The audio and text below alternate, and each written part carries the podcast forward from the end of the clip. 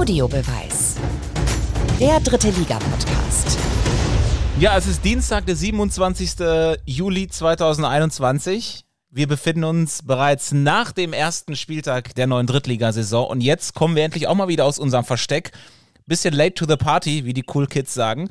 Aber je später die Saison, desto schöner der Podcast. Audiobeweis Volume 3 sozusagen. Wir gehen in die dritte Saison mit unserer 71. Folge und mit dem bekannten Kader. Markus Höhner, Thomas Wagner, Yannick Barkic und Tobi Schäfer. Einen wunderschönen guten Morgen, liebe Jungs. Guten Morgen in die Runde. Buongiorno aus Bella Italia. Moin Tobi, also ich habe immer gelernt, oder früher war es immer so, die Preise auf einer Party werden am Schluss verteilt.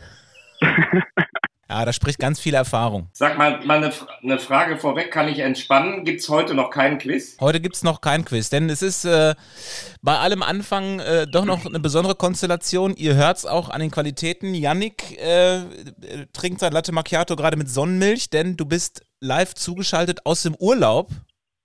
Live, live zugeschaltet. Ich bin irgendwo zwischen Bari und Lecce und ähm, habe mir eine Woche Urlaub gegönnt nach dem ganzen äh, EM-Stress. Das war ja für uns in diesem Sommer ein, ein besonderes Ereignis. Ähm, dementsprechend ähm, ja, bin ich hier irgendwo in, in Apulien, habe schon den ersten Burrata verschlungen und gestern Abend gab es Pasta. Deswegen äh, mir geht's gut und trotzdem möchte ich euch natürlich nicht missen und bin heute bei dieser Folge auch dabei. Burrata, sind das so Salamander? Burrata ist ein Käse.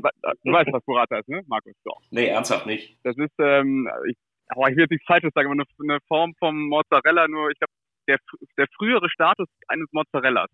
Wahrscheinlich werde ich jetzt gesteinigt von allen Italien-Liebhabern äh, unseres Podcasts, aber äh, ungefähr so stelle stell ich es mir vor. Ich dachte gerade, ist es, ist es nichts Mexikanisches, aber das ist Burrito, glaube ich, ne? Genau, genau. Und der AS Gallipoli ist Landespokalsieger in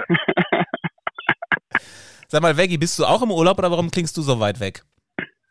Nee, bei mir ist kompletter Ausfall aller Systeme. Ähm, Internet. Ich bin jetzt auch nicht die größte Leuchte bei sowas, wie ihr wisst, aber ähm, meine sehr versierten Töchter haben mir bestätigt, hier ist irgendwas anderes kaputt. Und äh, der Service lässt ein bisschen auf sich warten. Deshalb nur über LTE zugeschaltet.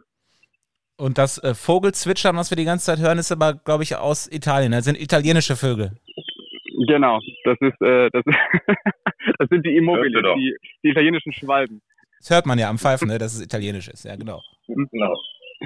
Das erste Drittliga-Wochenende liegt bereits hinter uns und es waren ja, glaube ich, nicht alle von uns im Stadion. Ich glaube nur Yannick und ich, Veggie und ähm, Markus, ihr wart ja, glaube ich, noch nicht im Einsatz. Oder irre ich mich da? Doch? Du irrst. Wo warst du denn? Ich war am Sonntag in, na, ich wollte gerade sagen in Ferl. Nein, natürlich war ich nicht in Ferl, sondern das ist ja der Groundhog Day der dritten Liga. Äh, sie steigen alle ab, die in Lotte spielen, aber das Stadion am Lotterkreuz bleibt.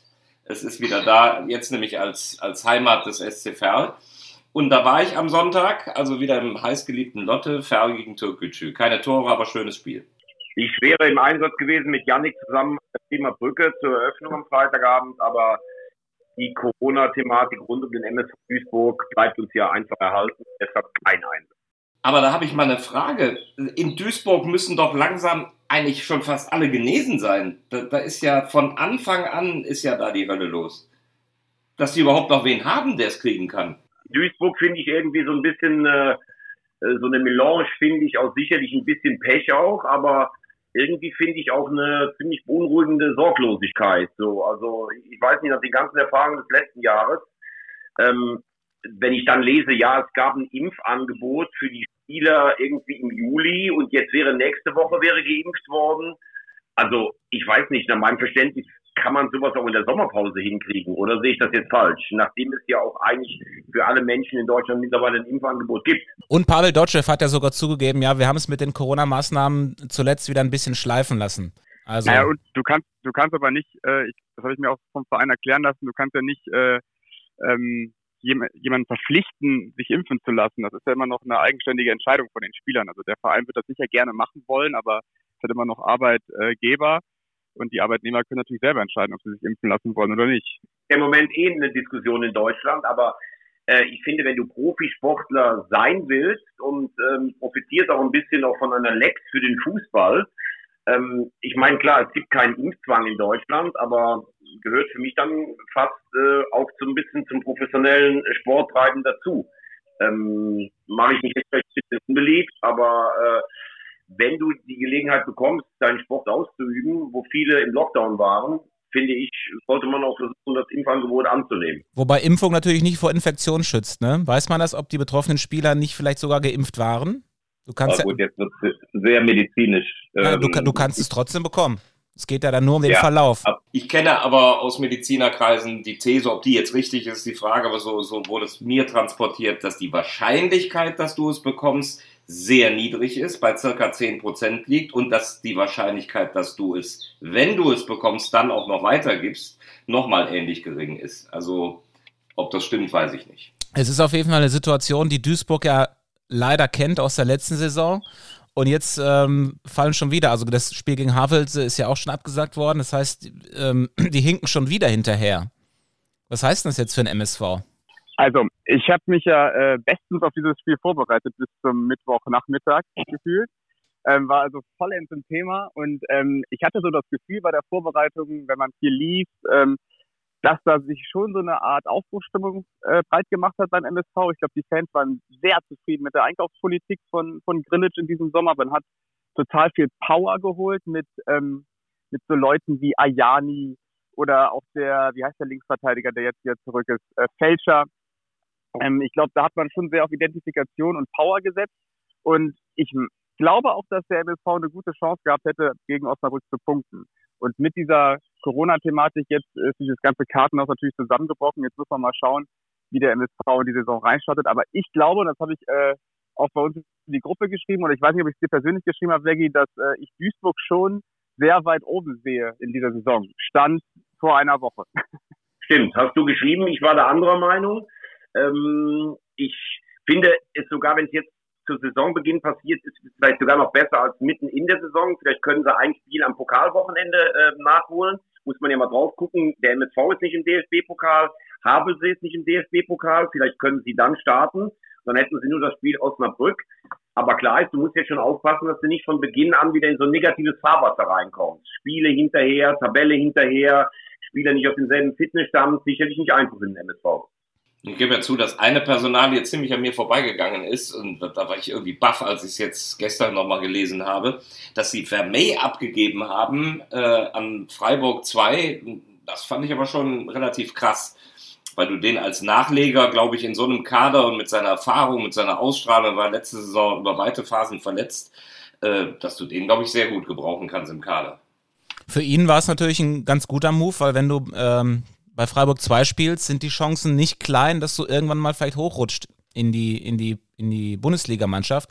Und Petersen war ja jetzt auch verletzt. Insofern ähm, eigentlich, ein, eigentlich ein ganz guter Ort, um, um die Chance zu bekommen auf erste Liga. Aber glaubst du nicht, dass der Weg recht weit ist? Das, die Uhren ticken in Freiburg ja da vielleicht auch ein bisschen anders. Also ich glaube, das ist auf jeden Fall, das ist auf jeden Fall ausschlaggebender Grund für Vermal war, dahin zu gehen. Also ich bin mir sicher, dass Thomas Kraus von Gladbach nach Köln gewechselt ist, um nächstes Jahr Bundesliga zu spielen. ja, weil der Sturmproblematik mit den Verletzten, habe ich, hab ich mir schon gesagt. Man muss, man muss dazu erwähnen, Thomas Kraus in diesem Jahr ähm, einer unserer unregelmäßigen Experten bei Magenta Sport. Wir freuen uns sehr drauf. Was ist denn, wenn ihr jetzt mal so ähm, auf das erste Wochenende guckt, ähm, so das erste, wo ihr sagt, oh, das hat mich aber überrascht? Nicht überrascht, aber für mich das größte Ausrufezeichen war, dass Magdeburg gleich wieder so durchstartet. Das war so der erste Hingucker, dass ich gedacht habe, boah, hoppla. Ähm, die, die kommen ja richtig gut aus den Hufen und, und was der Tietz da in der letzten Saison bewegt hat, war ja wirklich unfassbar. Äh, auch, auch nicht auf Zufall basierend, sondern das hat ja wirklich Spaß gemacht, denen zuzugucken. Und dass die sofort wieder so durchstarten, das fand ich schon bemerkenswert. Finde ich auch. Und vor allen Dingen sieht man da, finde ich auch, die haben ja echt noch Qualität verloren dass der Titz das einfach so weitermacht. Die Mannschaft hat das adaptiert und hat vielleicht mit Artig den besten Spieler der ganzen Liga. Absolut, das war mein Spiel. Ich war da in Mannheim. Ähm, Magdeburg muss eigentlich ja. nach, muss nach einer halben Stunde eigentlich 5-0 führen. Und ähm, bei Artig habe ich äh, mir gedacht, und ich habe ihm das nach dem Spiel auch gefragt, wenn er jetzt bis August nochmal zwei, drei solche Spiele macht, dann kaufen die den vielleicht doch noch weg. Aber er hat gesagt, nee, keine Sorge, passiert schon nicht. Der ist schon wirklich, also Wahnsinn, wie der diese Form aus der Rückrunde der letzten Saison konserviert hat, die ganze Mannschaft im Übrigen, äh, und wie die da jetzt losgelegt haben. Mannheim allerdings war auch erschreckend schwach, die haben richtig fahrlässig die Anfangsphase verschlafen. Und dann hat Magdeburg die richtig überrollt. Also die haben mich auch sehr beeindruckt. Haben wirklich auch noch ein paar andere gute Spieler. Condé ist echt eine Granate. Äh, mit Magdeburg ist auf jeden Fall zu rechnen, würde ich mal sagen. Also das Magdeburg-Ergebnis hat mich am Wochenende jetzt gar nicht so überrascht, weil ich habe die schon sehr weit oben auf dem Zettel. Ähm, wenn man sich die Transfers anschaut, die Titz ähm, so gemacht hat, die sind alle extrem jung, die ganzen Spieler, kommen alle aus der vierten Liga, aber das sind schon die Topstars gewesen der Regionalliga. Ähm, und dementsprechend auch so Luca Schuler, der direkt getroffen hat im ersten Spiel, überrascht mich ehrlicherweise nicht. Also ich sehe die schon unter den Top 5, Top 6. Ähm, was mich allerdings überrascht hat, war der Hallische FC, dass der wirklich noch im Rückstand noch zurückkommt gegen Meppen, weil ich gehe davon aus, dass Meppen dieses Jahr eine sehr souveräne Runde spielt nach den ganzen ähm, Spektakeln da im letzten Jahr, nach dem Fastabstieg oder sportlich gesehen war es ja ein Abstieg.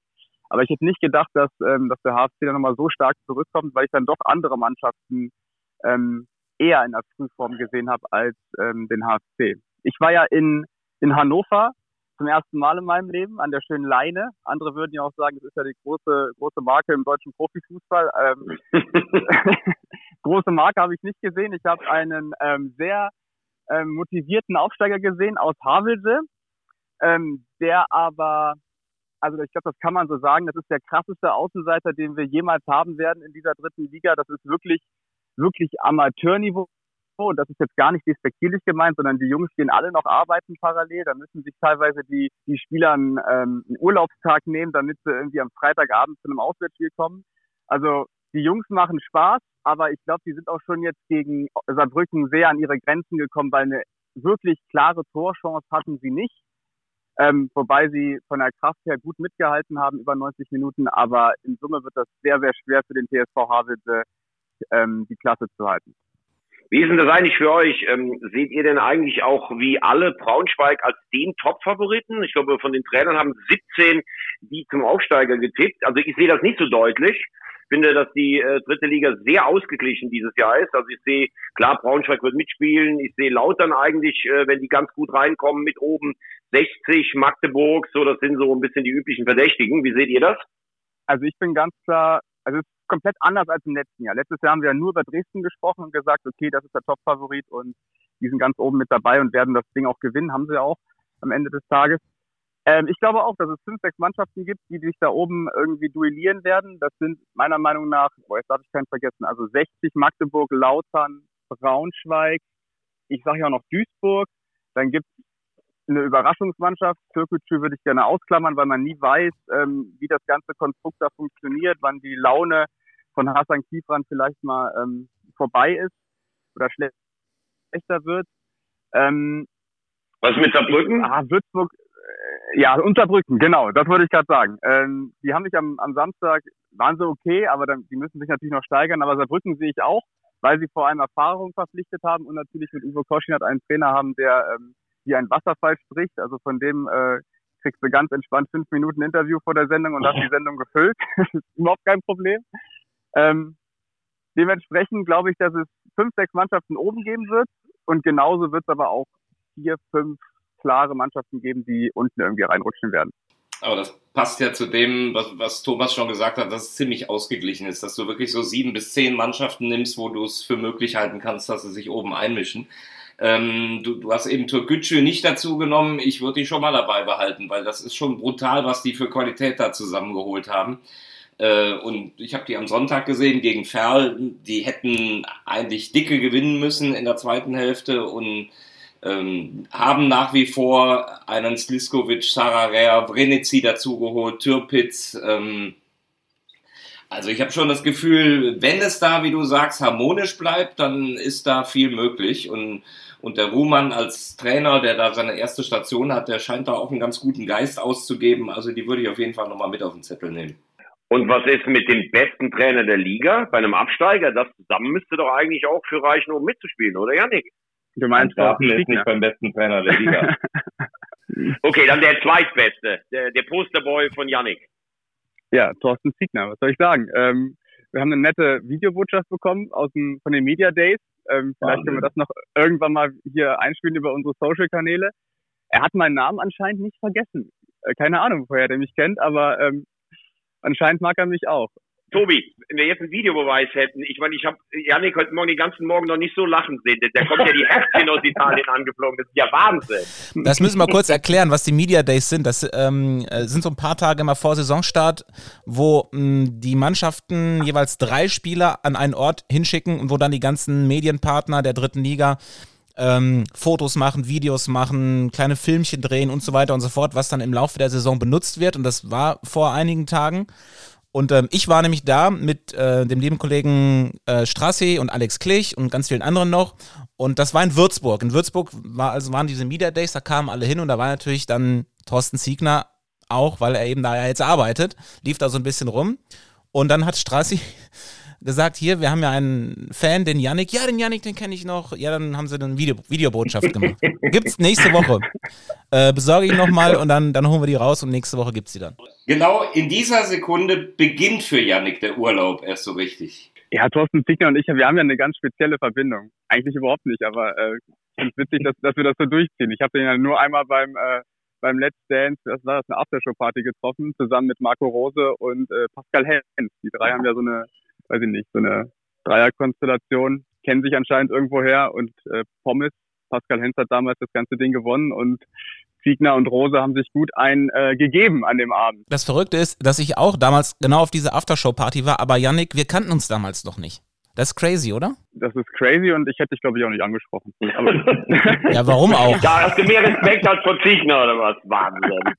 Aber ansonsten sportlich, ähm, die Würzburger kann ich gar nicht einschätzen. Also wer so einen großen Umbruch ähm, erlebt, puh, da muss man jetzt erstmal erstmal abwarten. Aber die haben jetzt Fourier geholt, wobei wir auch wissen, dass er letztes Jahr in Lautern ähm, nicht das geliefert hat, was er eigentlich kann. Deswegen für mich auch eher so eine Art Notkauf vielleicht weil den hätte man auch schon früher haben können. Was ich jetzt aber mal spannend finde, und das haben wir noch, noch gar nicht thematisiert, eigentlich für mich der Wechsel dieses Sommers, Mike Wunderlich zum ersten mhm. FC Kaiserslautern. Also als das während der EM-Zeit irgendwo aufploppte, hatten dann schon wieder alle mal den Kopf in der dritten Liga und haben sich gefragt, warum, warum wechselt jetzt Mike Wunderlich zum ersten FC Kaiserslautern? Unabhängig von den Gründen des Wechsels, was glaubt ihr, ist das jetzt so der entscheidende, das entscheidende Mosaikstein für den FCK in Sachen Aufstieg? Der kann es sein. Wenn, wenn es, du bist natürlich, also alle haben ja wirklich äh, komisch geguckt und sich total gewundert, weil Mike Wunderlich ja ein ganz extrem bekennender Kölner ist. Ähm, deswegen der Wechsel hat nun wirklich alle überrascht und er hat ja auch bei, bei, bei früheren, bei anderen Vereinen sich nie so wirklich wohlgefühlt und war deswegen ja, ich glaube sogar elf Jahre beim äh, bei der Victoria. Ähm, äh, ist schon überraschend, ihn in Kaiserslautern zu sehen, aber wenn du so einige Szenen gesehen hast beim FCK, da war er derjenige, der wirklich wieder die ganzen guten Chancen geebnet hat, weil er neben einer eigenen Abschlussqualität ein unfassbarer Zuarbeiter ist. Ähm, und ich glaube, so einer kann wirklich ein Schlüsselspieler sein.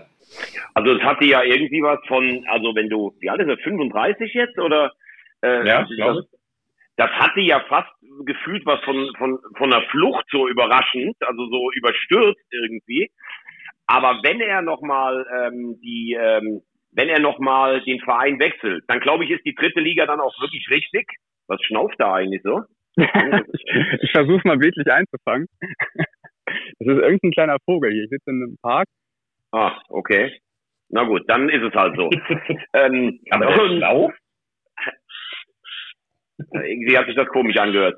Naja, jedenfalls, äh, jedenfalls ähm, macht dann, glaube ich, dritte Liga auch, ähm, auch Sinn, weil die zweite Liga zum Beispiel, klar hat er das fußballerisch drauf, aber von der Athletik her, ähm, bei Lautern weiß man natürlich nie, wie ist das Ganze finanziert. Man munkelt davon, dass da auch wieder richtig gute Verträge ge gezahlt werden, was ja, wir hatten das ja letztes Jahr schon mal ähm, oder in der letzten Saison behandelt, was auch so ein kleines Geschmäckle nach der Insolvenz hatte. Ähm, aber klar, er kann sicherlich da was reinbringen an Kreativität, was Lautern vor allen Dingen in Heimspielen eigentlich seit drei Jahren durchgehend fehlt. Trotzdem ist so ein Spiel zu Hause, wenn du mit viel Euphorie startest, spielt wieder 0-0. Ähm, ich äh, glaube dennoch, dass Lautern eine stärkere Mannschaft hat und dieser Wechsel macht, wenn wunderlich geht, macht absolut Sinn. Bei der Viktoria dagegen sehe ich, äh, da sehe ich nicht so, dass die dieses Jahr die hohen Ambitionen haben können. Ich finde den Kader deutlich schwächer als letztes Jahr. Äh, da haben alle von Andreas Rettich gesprochen und sowas. Finde es ein bisschen erstaunlich, dass du dich auf der Position so verstärkst, aber deine Mannschaft eigentlich schwächer wird. Total. Überleg mal, die haben Klingenburg noch verloren, die haben Cueto verloren, die haben, die haben eine Breite im offensiven Mittelfeld verloren. Also da ist äh, richtig was weg und nur auf Bunyaku kannst du dich auch nicht verlassen. Äh, jetzt aber gerade aktuell, aber kann ich überhaupt nicht einschätzen, Viktoria Köln leiht Arsenal-Talent Möller aus, Nikolai Möller, 19 Jahre das ist natürlich, kann das eine spannende Personalie sein, wenn das ein hochtalentierter Spieler ist, der hier für ein Jahr geparkt wird. Also man sieht, Rettich ist äh, zugange und dass er super vernetzt ist, das steht ja komplett außer Frage. Also ich glaube, dass Andreas Rettich in der Tat vom Prinzip ein ganz großer Gewinn für die Viktoria ist. Ähm, aber personell sind die ersten Trends äh, ja so ein bisschen fragwürdig. Zumal sich jetzt mit also Militz auch noch äh, ein wichtiger Spieler verletzt hat, aber es sind ja auch noch ein bisschen Transferperiode, also da wird ja wahrscheinlich auch noch was passieren. Ja, das Schwierige ist natürlich, das hast du ja in, in allen Ligen, ähm, dass sich so diese Kaderveränderungen, wenn die sich natürlich zu sehr durch den August ziehen, dann finde ich, verlierst du schon ähm, ja, wichtige Spiele, wo du normalerweise eingespielt sein willst oder zumindest auf dem Weg dorthin sein willst. Also diese Fluktuation durchs Transferfenster, gerade in Corona-Zeiten, ist das durchaus üblich, ähm, aber schwierig. Es ist mega schwierig für, für die Drittligisten, weil die fangen ja einfach als erstes an und sind ja darauf angewiesen, auf Spieler, die es jetzt so im Trainingslager oder in den ersten Spielen in der Bundesliga nicht in den Kader schaffen oder auch in der zweiten Liga. Und dann kommen diese Spieler, die jetzt für Drittligisten wieder interessant werden, erst auf den Markt.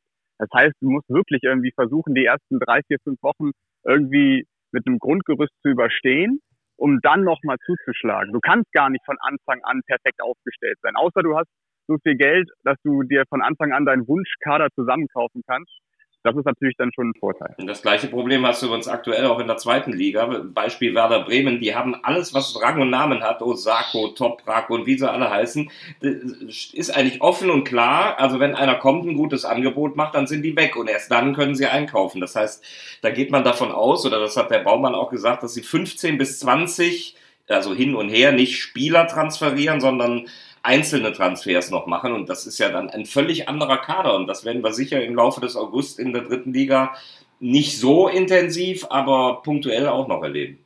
Deshalb Vorteil für Mannschaften, finde ich, wie Saarbrücken und Magdeburg, die für mich schon relativ komplett und auch relativ sinnvoll zusammengestellt äh, daherkommen.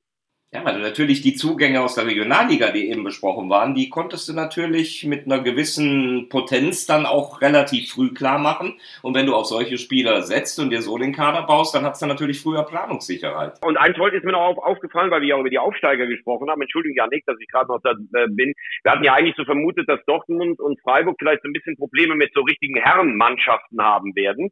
Und wenn du zwar mit Glück und einem guten Torwart aber in Zwickau schon mal gewinnt, dann kann man wahrscheinlich sagen, Dortmund ist in der Liga doch angekommen. Das wäre übrigens meine zweite große Überraschung gewesen. Ich habe vor dem Spiel gesagt, ich weiß gar nicht zu wem, ich gehe fest davon aus, dass das Zwickau die komplett überfahren wird und Dortmund 2 irgendwie 4-1, 4-0 verliert. Ist natürlich komplett nicht so eingetreten. Ähm, so viel zu meiner Expertise. Aber ich war auch sehr überrascht, dass, dass auch selbst Freiburg 2 gestern Abend noch einen Punkt geholt hat gegen, gegen Wiesbaden. Das sind ja, und dann in Zwickau zu gewinnen, also das zeigt dann natürlich auch wieder, ähm, dass die Aufsteiger kein Kanonenfutter sind. Und ähm, das macht ja dann für Mannschaften wie eben Zwickau jetzt umso schwieriger, ähm, wo wir eigentlich alle gedacht haben, oh, äh, die haben ja doch ganz gut verpflichtet auch im Sommer. Vielleicht greifen die jetzt mal ein bisschen weiter oben an, aber mal schauen, wo es hingeht. Aber ist nach dem ersten Spieltag vielleicht auch alles schon ein bisschen zu viel reininterpretiert? Lass es mal drei, vier, fünf Spiele abwarten und dann gucken, wie, wie der Start gelaufen ist, weil ähm, das wisst ihr auch. Äh, die kommen alle aus der Vorbereitung. Ähm, das ist, ist nicht ganz einfach, so ein erstes Spiel. Aufsteiger haben es traditionell immer dann ein bisschen einfacher, weil sie eben die Aufstiegseuphorie mitbringen.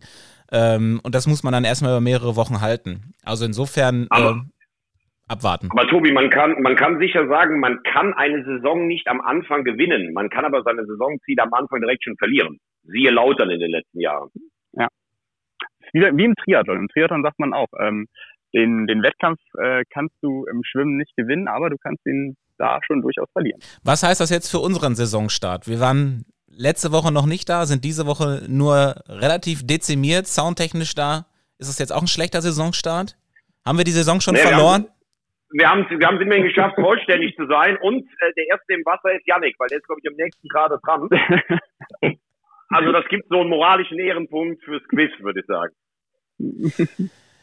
Ja, Quiz haben wir heute ähm, noch nicht, denn wir sind ja, wie gesagt, noch so ein bisschen in der Findungsphase. Hauptsache, wir waren jetzt erstmal wieder da. Und ich würde sagen, wir, wir wollen jetzt auch äh, unsere Hörer und Hörerinnen nicht zu sehr ja, beanspruchen mit unserer Soundqualität. Insofern, wenn ihr nichts mehr habt, lasst uns doch gerne nächste Woche in gewohnter Qualität weitersprechen.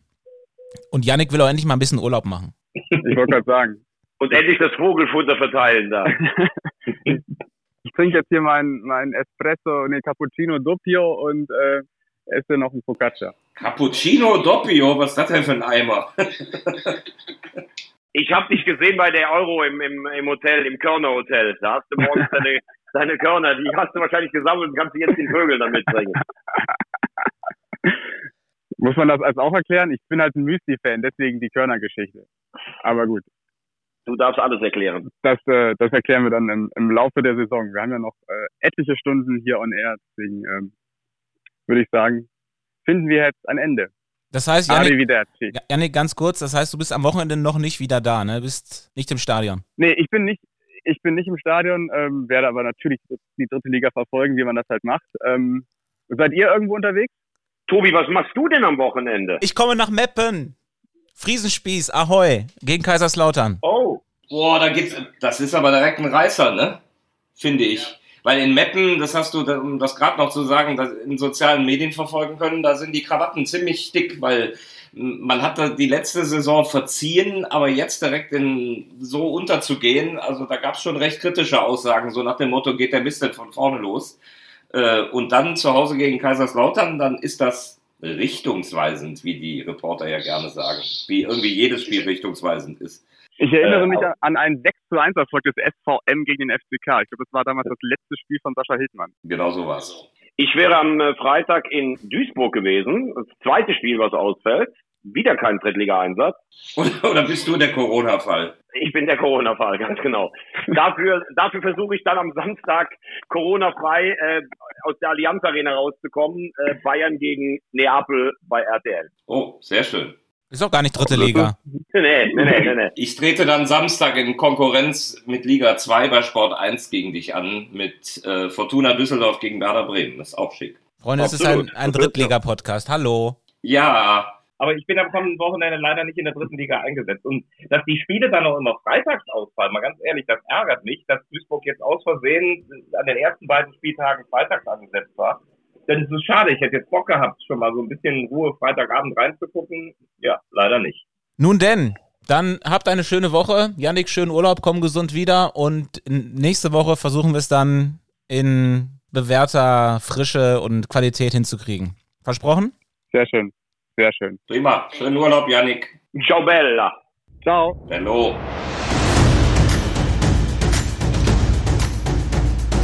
Audiobeweis. Der dritte Liga-Podcast.